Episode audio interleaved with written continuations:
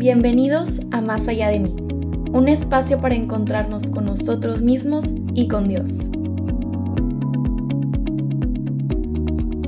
Hola, bienvenidos a este podcast.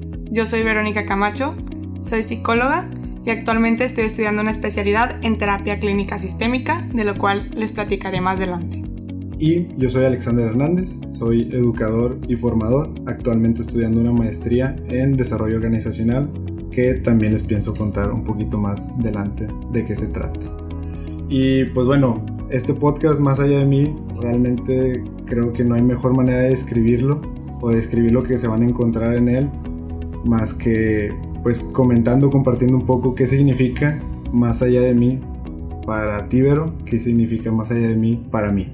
Lo que nosotros buscábamos en un principio es cómo brindar herramientas a las personas que estuvieran a su alcance y así poder ir descubriendo cuál es nuestro propósito, para qué fuimos creados y trabajar poco a poco nuestra relación con nosotros mismos, con los demás y con Dios. Y entonces eh, platicamos sobre cómo el complementar una espiritualidad profunda y madura con una conciencia de nuestra psicología podría ser la manera en que podamos entendernos mejor y entender quiénes somos hasta lo más profundo de nuestro ser, con un sentido de ir más allá de nosotros, con un sentido de trascender y trascender por medio de algo más elevado que nosotros. Y es que una de las relaciones más importantes que tenemos que sanar y trabajar es nuestra relación con Dios.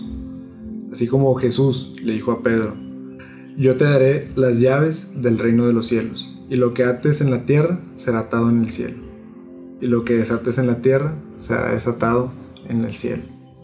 Asimismo, Jesús nos da herramientas para trabajar en nuestra persona, de manera que podamos trabajar también en lo divino y en nuestra relación con Él.